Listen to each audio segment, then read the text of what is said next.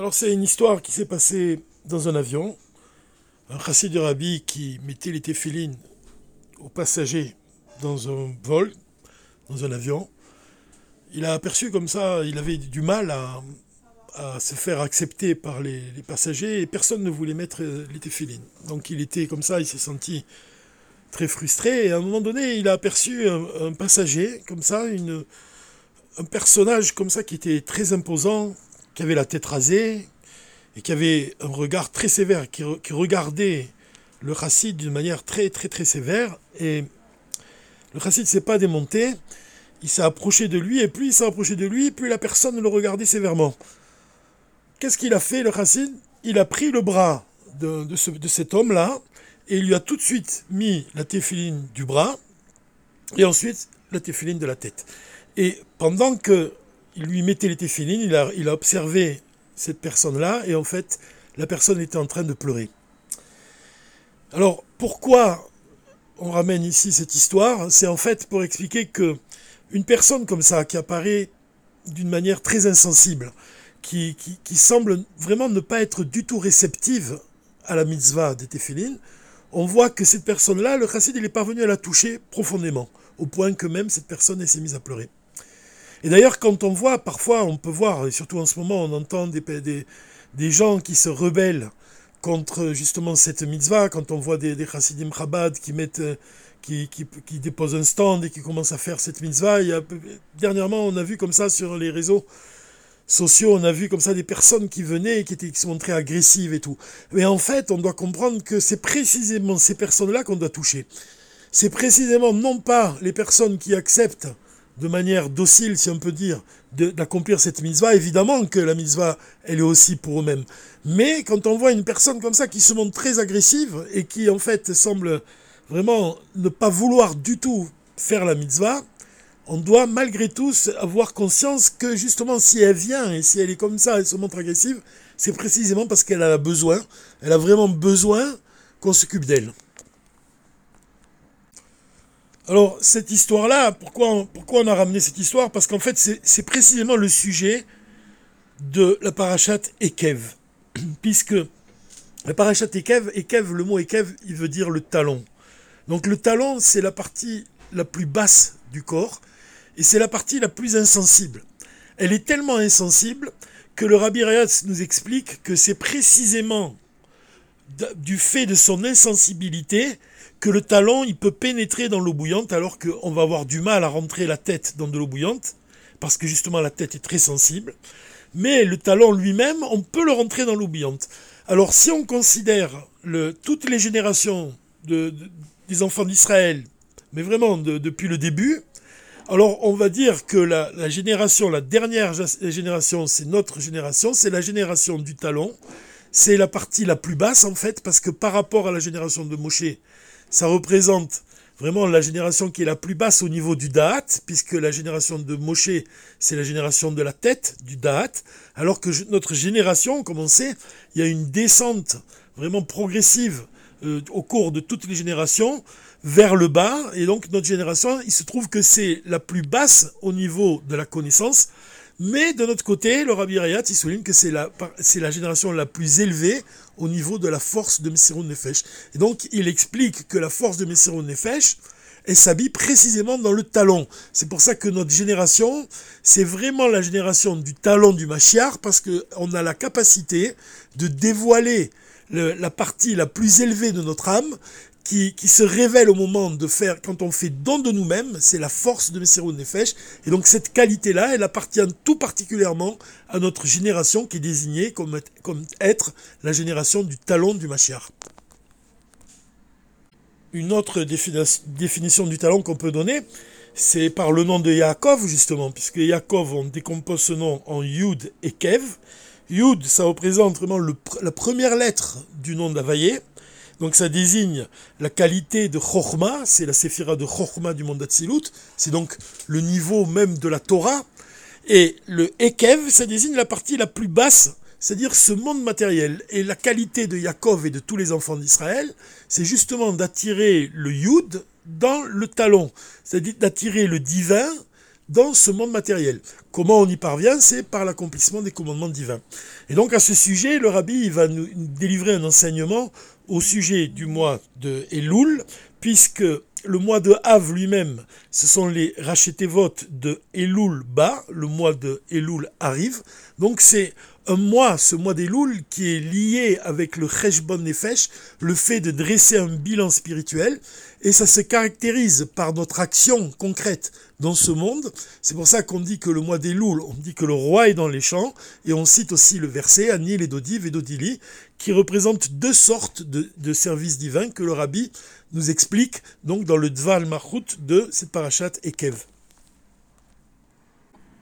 Alors ce verset Anil et Dodiv et Dodili, Littéralement, ça signifie je suis à mon bien-aimé et mon bien-aimé est à moi. Donc, on doit comprendre que le mois des Louls, c'est le mois qui est propice à la Teshuvah. Et donc, pendant ce mois-là, comme on dit, il est donné la possibilité à chacun de s'unir à Dieu. Ani, les Dodi. Ani, c'est nous-mêmes qui nous unissons à Dieu, les Dodi. Et quand on agit, quand on fait un effort justement, quand on va chercher à s'unir à Dieu, alors on va recevoir en, échange Vedodili, c'est-à-dire qu'on va, avoir un dévoilement divin. Donc, Ani Vedodi Vedodili, ça fait allusion à deux types de travail qu'un juif se doit d'accomplir pendant cette période de l'année. Ani Vedodi, ça représente le travail qui vient de l'homme, c'est-à-dire du bas vers le haut. Et ça consiste en réalité à purifier le corps. Comment on purifie notre corps? C'est quand on agit de manière progressive, c'est-à-dire du plus facile vers le plus difficile. Et c'est en agissant donc du bas vers le haut, c'est en, en accomplissant les commandements divins, donc on les accomplit au moyen d'objets matériels, et le fait de sanctifier un objet matériel, alors on fait de ce monde une demeure pour Dieu. Et c'est valable pour le corps lui-même, puisque toutes les, les mitzvot, on les accomplit au moyen du corps. Donc le fait d'accomplir les mitzvot, on parvient à ce travail de purifier le corps. Alors si Annie le Dodi, ça concerne en fait le dévoilement qui est lié à la purification du corps lui-même, Dodili, ça représente le second travail que l'on doit accomplir et ça consiste à dévoiler la force infinie de notre âme, puisque l'âme divine, c'est une parcelle véritable de divinité d'en haut, Relek Mamash, et de par quel moyen on parvient à dévoiler les forces de l'âme C'est en accomplissant un travail du haut vers le bas, donc c'est-à-dire en étudiant la Torah. Autant quand on parle de Anil et Dodi, on parle justement de l'accomplissement des commandements divins, des mitzvot, et quand on parle de Dodili, on parle essentiellement du travail de l'étude de la Torah. Aussi, le travail du bas vers le haut, de et Dodi, ça concerne aussi la tefila, puisque la tefila, la prière, c'est comme quand on plantait une, échelle dans le sol et s'élever donc du bas vers le haut. Donc, en, réalité, ce, que, ce qui nous est donné de comprendre ici, c'est que le premier travail du bas vers le haut, c'est le travail qui nous permet d'intégrer vraiment une chose de manière profonde. Alors que le second travail du haut vers le bas, c'est quand on reçoit un dévoilement divin, mais que ça demeure superficiel. C'est-à-dire qu'on peut recevoir un dévoilement divin qui est très élevé, qui est illimité, sans posséder de réceptacle pour contenir cette lumière infinie. Alors que quand on fait un travail personnel, un travail qui vient de l'homme lui-même, alors à ce moment-là, on intègre parfaitement la lumière divine qui se dévoile au moment où on accomplit les commandements divins. Maintenant, l'idéal, c'est l'union entre les deux, l'union entre Anil et Dodi, Vedodili. En fait, ça signifie qu'on doit agir de nous-mêmes, c'est-à-dire faire des efforts, mais qui sont vraiment au-delà de nos propres limites, d'agir au-delà de nos propres limites, afin de faire de nous-mêmes un réceptacle capable de recevoir des dévoilements divins qui sont infinis. C'est-à-dire qu'en fait, si on étudie par exemple la, chassidoute de manière profonde, alors on va recevoir un dévoilement divin qui est supérieur. Maintenant, pour le recevoir et pour qu'il s'intègre de manière profonde en nous-mêmes, ça exige une attitude de notre part qui est conforme à ce dévoilement. C'est-à-dire que quand on accomplit des mitzvot, on doit agir au-delà de nos propres limites, car c'est de cette manière qu'on va faire de nous-mêmes des réceptacles capables de recevoir les plus hauts dévoilements divins. Parmi les enseignements du, du rabbi dans le Dvar Malchut, il y en a un qui attire tout particulièrement notre attention. C'est quand le rabbi écrit qu'un juif est propriétaire de la réalité. Il ajoute qu'il appartient à chaque juif la force de se réveiller et de réveiller d'autres juifs, et essentiellement de réveiller le Saint béni soit-il. Donc cette expression que le rabbi emploie, qu'un juif est propriétaire de la réalité, ça nous fait réfléchir sur le fait qu'on voit quand par exemple des personnes qui ont la faiblesse de, se droguer, en fait, qu'est-ce que la, drogue, qu'est-ce qu'ils recherchent dans, la drogue? Ils recherchent le moyen de, s'échapper de la réalité, de cette réalité, qu'ils n'arrivent pas à vivre, ou même quand il s'agit même de, de, de, se dégager d'émotions qu'ils n'arrivent pas à exprimer. Donc ils vont se droguer pour, pour justement pouvoir évacuer leurs émotions, pour pouvoir s'exprimer.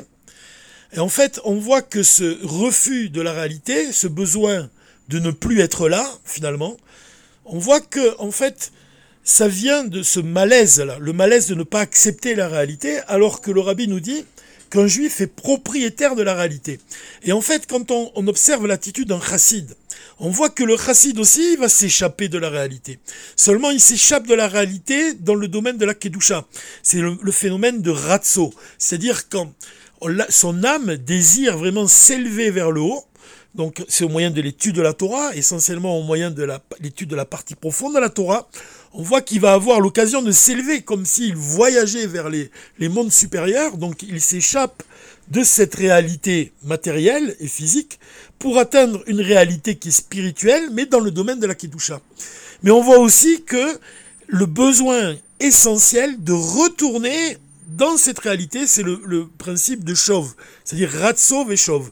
L'âme, elle doit s'élever vers le haut, mais elle, elle doit aussi descendre et s'habiller dans le corps, descendre dans ce monde matériel pour que l'homme puisse agir en diffusant et, par le fait de répandre même les sources à l'extérieur.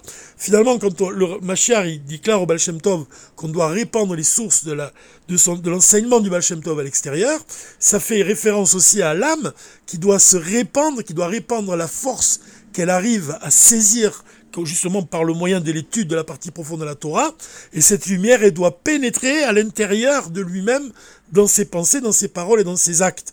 Donc c'est le principe de Ratso Veshov.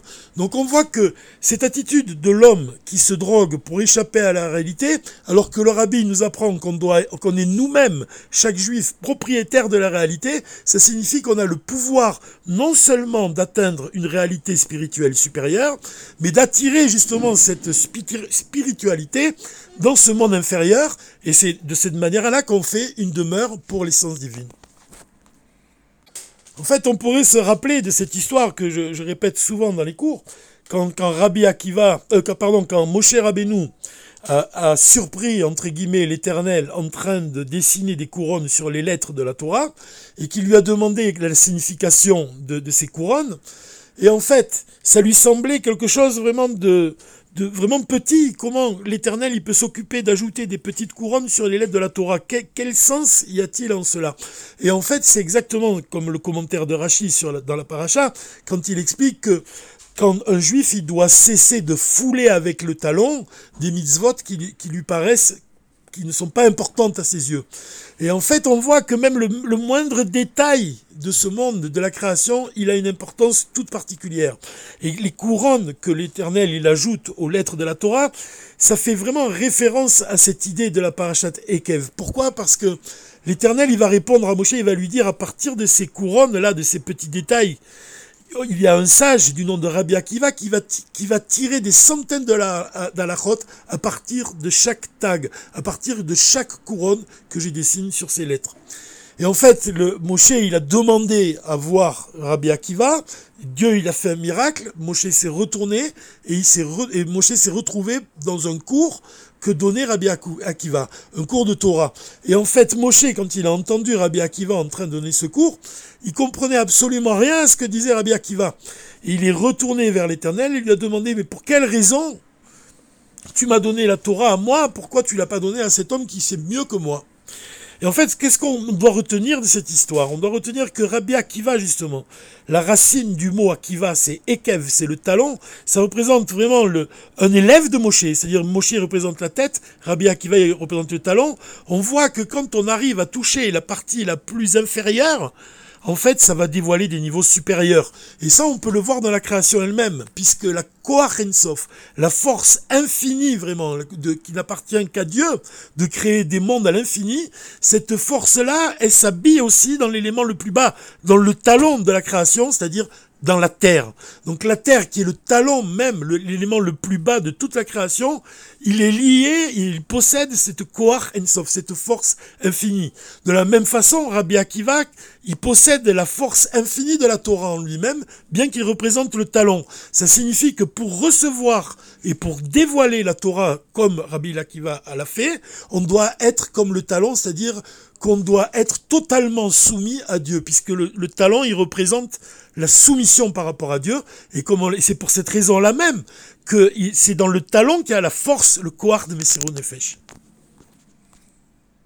Alors parmi tous les enseignements qu'on peut tirer des enseignements du Rabbi dans notre Mahmoud, on peut voir ici quand même l'importance de toucher la partie la plus insensible du corps de l'Assemblée d'Israël, c'est-à-dire de toucher les juifs qui sont les plus insensibles à la Torah, c'est précisément cela qu'on doit toucher, parce que même en ces juifs se, trouve le Kohar Ensof, si on peut dire, se trouve, puisque chaque juif, son âme est enracinée dans l'essence divine. Et qu'en fait, même dans la partie la plus insensible, se trouve cette force-là. Et c'est pour ça que le rabbi, dans le Dvamarut, il explique qu'il s'est demandé de quelle manière on pouvait provoquer le développement du Machar, et il a pensé à traduire le livre du Tanya en braille, pour que les personnes malvoyantes puissent étudier le Tanya. Donc on voit que donc toucher ces personnes qui sont le moins sensibles à la Torah, à la Chassidoute, par le fait de leur apporter un livre en braille, en fait, c'est ça la mitzvah de Miftsaïm, que le rabbi a instauré. C'est-à-dire se répandre à l'extérieur, toucher les endroits les plus insensibles et toucher les niveaux les plus inférieurs.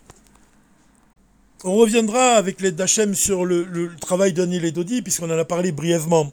Dans tous les cas, on peut ici déjà dire un enseignement du rabbi, de la parachat Ekev, qui est très important, puisque le rabbi, il explique que du fait que l'âme d'un juif est chelek elokam imal mamash, vraiment que c'est une parcelle véritable de divinité.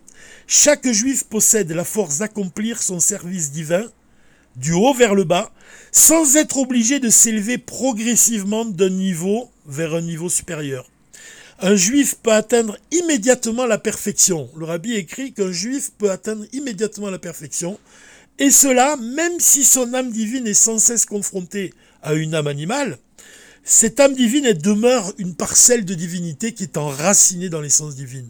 Et dans ce cas, chaque juif peut exiger de lui-même, et c'est ça ce qui est important ici, ce qu'il dit ici, chaque juif peut exiger de lui-même d'atteindre directement la perfection dans son service divin. Ça veut dire que chaque juif, quand il prend conscience du fait qu'il est juif, et que son âme est divine et qu'elle est liée au divin, elle est liée à son Père qui est dans le ciel, il peut agir les khatrila directement, immédiatement, et atteindre la perfection. Maintenant, l'enseignement du rabbi s'arrête là, mais il y a une chose qu'on doit ajouter, c'est qu'en réalité, c'est vrai que chaque juif possède les forces pour justement atteindre la perfection, mais en fait, c'est le rabbi lui-même qui lui donne les forces pour cela. C'est le rabbi lui-même qui lui fait prendre conscience de cela et qui va lui donner les forces d'atteindre la perfection. Ça signifie qu'on peut, on peut vraiment chaque jour de notre vie dévoiler des forces supérieures uniquement en s'attachant au rabbi, en lui demandant de nous aider et en s'attachant à ses enseignements et vraiment en sollicitant son aide constamment, on peut dévoiler les forces les plus supérieures et dévoiler le Machar de manière concrète et véritable. Mizrat Hashem dès à présent. Shabbat Shalom Mevorach.